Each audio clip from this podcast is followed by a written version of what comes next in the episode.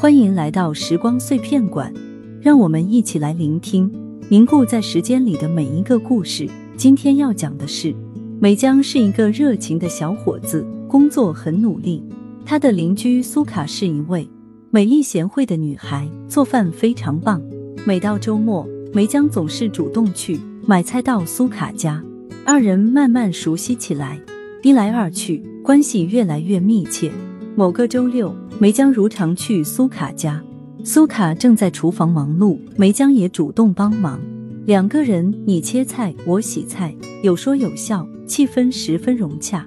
做饭的过程中，梅江不断为苏卡讲解自己公司的趣事，苏卡也分享自己喜欢听的音乐和最近在看的小说，两个人话匣子一打开，侃侃而谈，直到饭菜上桌。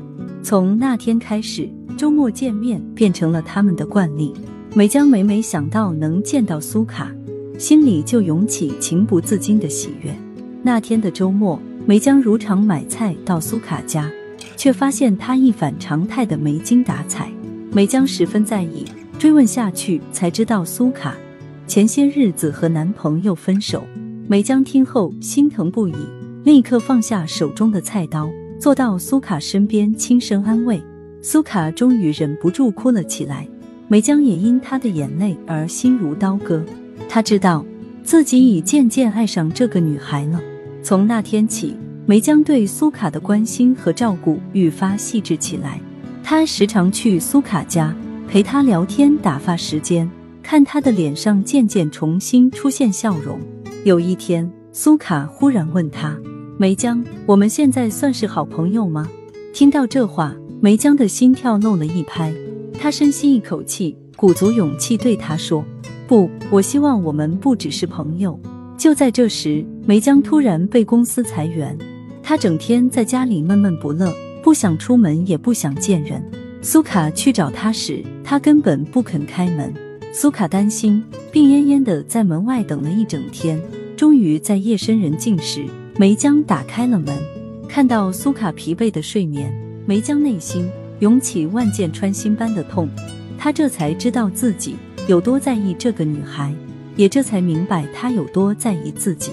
从那以后，梅江对生活重新燃起希望，他开始找工作，也开始和苏卡约会。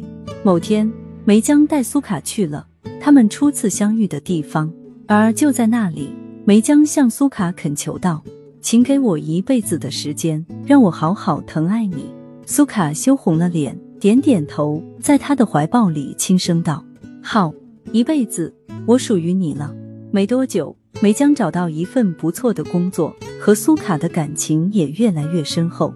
苏卡总是用他的温柔耐心照顾着梅江，梅江也乐此不疲的给他带来欢笑和惊喜。两个人就这样简单快乐的生活了一年多。有一天，梅江在公司加班到很晚。回家的路上，他忽然想起苏卡，今天一定已经做好了晚饭在等他。一想到这里，梅江立刻加快步伐往家走。当他气喘吁吁地推开家门时，却看到桌上没有任何饭菜，屋里也没有苏卡的身影。梅江的心立刻往下沉。他打电话联系苏卡，却一直无法接通。梅江着急至极，在屋里焦虑的来回踱步。就在这时，他发现桌上放着一封信，信上只写了几个字：“我走了，对不起。”看到这几个字，梅江只觉得天旋地转，他颓然坐在地上，手里紧紧握着那张纸条，泪水不断涌出眼眶。他不明白，不明白为何苏卡会突然离开，不明白自己到底哪里做错了。梅江伤心了许久，久到他觉得眼泪已经流干。心也已经枯残，他慢慢起身，开始收拾桌上的残局。就在这时，他听到一阵敲门声。梅江打开门，门外站着气喘吁吁的苏卡。梅江一见到他，就立刻紧紧抱住，像溺水者抓到唯一的浮木。苏卡轻声道歉，说他被一些突发情况耽搁，来不及告诉梅江，害他担心。梅江抱紧他。终于哽咽着说出心底最深的恐惧：“我以为你要离开我了。”苏卡心疼的抚摸着他的后背，那一刻，梅江才真正明白，原来全世界最无法承受失去的就是他，而他也只属于他。事后，梅江和苏卡紧紧拥抱在一起，许久无言。梅江沉浸在苏卡的气息和温度中，久久不愿放手。他知道自己刚才有多么接近崩溃的边缘。如果真的失去了他，自己该如何面对这漫长的人生？苏卡轻声道歉。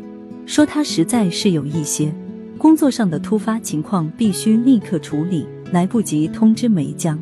梅江摇头说：“这都不重要，重要的是他现在回来了。”他在他耳边轻声诉说自己的恐惧和不安，声音里满是脆弱。苏卡心疼的吻去他眼角的泪水，他知道梅江有多在意自己，自己回来的晚了有多么伤他的心。他抚摸着梅江的脸。凝视着他的眼睛，郑重其事地说：“听着，无论发生什么，我都不会离开你。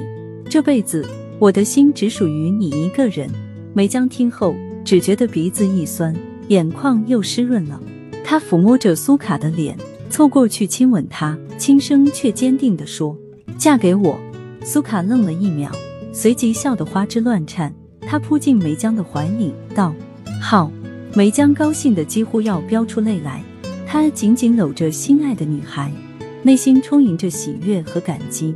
他知道，从今往后，不论风雨如何，他的生命中至少会有一个永远的避风港，能给予他幸福和希望。那个避风港，就是他，他最爱的人。